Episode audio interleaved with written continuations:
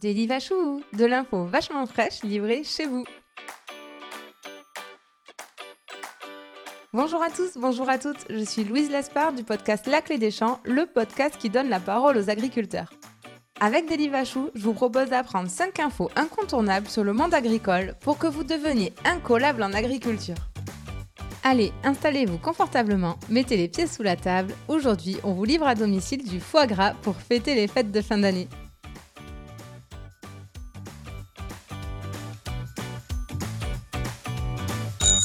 Première info, et on va clore le débat tout de suite. Je suis désolée, mais ce n'est ni l'Alsace ni le Sud-Ouest qui sont à l'origine du foie gras on trouve les premières traces de ce mets d'exception en Égypte. Les Égyptiens en fait s'aperçoivent 2500 ans avant Jésus-Christ que les oies se gavent spontanément avant de partir pour de longs périples migratoires, ce qui leur donne un foie de grande taille et de bon goût.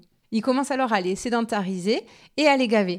Ce n'est qu'autour du XVIIe siècle que la production de foie gras se généralisera dans le sud-ouest et en Alsace. On ne dira rien sur l'ordre d'arrivée dans ces régions. Deuxième info, voici les grandes étapes d'élevage d'un canard. Les quatre premières semaines de leur vie, les canards sont en poussinière jusqu'à ce que leurs plumes se développent assez pour les protéger de l'extérieur. Les éleveurs les sortent dès que le temps le permet, les après-midi de beau temps notamment, pour les habituer le plus tôt possible aux conditions extérieures. Ensuite, de la quatrième à la neuvième semaine, l'animal est en pleine croissance. Il évolue en liberté à l'extérieur et il mange quand il veut. De la neuvième à la onzième semaine, on commence à préparer les canards au gavage. Ils évoluent toujours en plein air et ils reçoivent cette fois-ci un repas par jour qui remplit tous les besoins nutritionnels de leur journée. L'éleveur augmente petit à petit les doses ingérées, ça agrandit peu à peu le volume de son jabot, c'est en fait la poche où il stocke sa nourriture avant que ça parte dans le système digestif. Ça stimule aussi les fonctions digestives nécessaires au gavage et démarre le processus de production de foie gras. Enfin, de la 12e à la 14e semaine, le canard est rentré en intérieur et est gavé pendant 10 à 14 jours. Troisième info. Mais qu'est-ce que vraiment le gavage, cet acte qui est très souvent décrié le gavage est en fait une technique d'engraissement qui s'appuie sur l'aptitude naturelle du canard à stocker de la graisse. Comme on l'a dit, le gavage dure entre 10 et 14 jours. Pendant cette période, le canard reçoit deux rations par jour de maïs. Pour schématiser, on lui donne beaucoup à manger en peu de temps. L'éleveur y va cependant par étapes. Il lui donne d'abord la dose que le canard a l'habitude de manger seul, autour de 250 grammes, puis il augmente petit à petit jusqu'à atteindre des rations d'un peu plus de 400 grammes dans les derniers jours. Il est important d'y aller progressivement car sinon le canard tomberait malade, ce qui nuirait à ses performances. Pour réaliser l'acte de gavage, l'éleveur va utiliser un embuc. C'est en fait un long tube dont l'ergonomie est adaptée à l'œsophage du canard et qui permet d'atteindre directement le jabot du canard. On l'a dit, le jabot, c'est une poche dans laquelle sont stockés les aliments avant de poursuivre leur chemin dans l'appareil digestif. L'acte de gavage dure autour de 7 secondes par canard et d'après les éleveurs n'est pas douloureux car son œsophage est en fait élastique, ce qui permet de passer l'embuc sans difficulté. Quatrième info. Le foie gras en France est essentiellement produit par des petites exploitations familiales.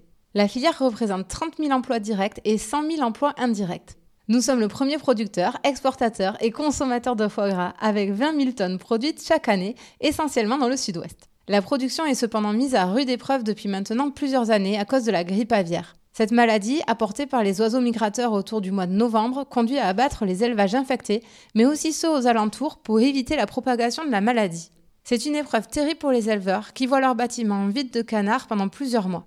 Des solutions sont à l'étude pour sortir de cette situation, notamment la vaccination des canards.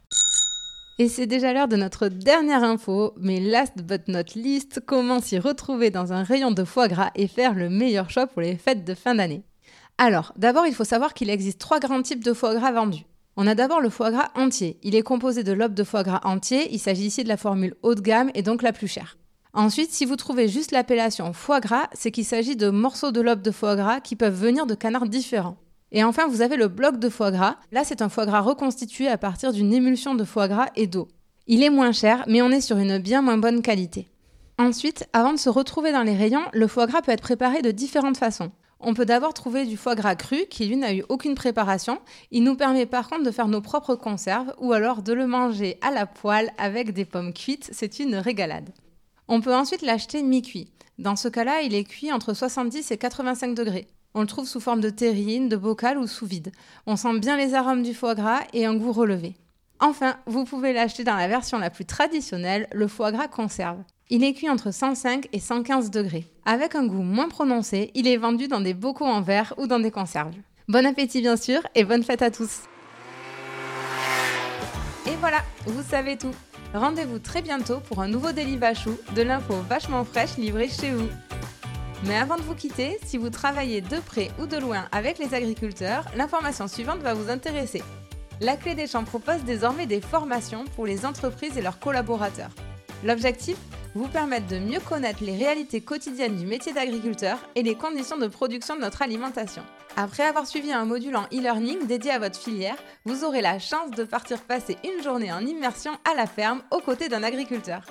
Pour plus d'infos et inscriptions, rendez-vous sur www.laclédeschamps-podcast.fr.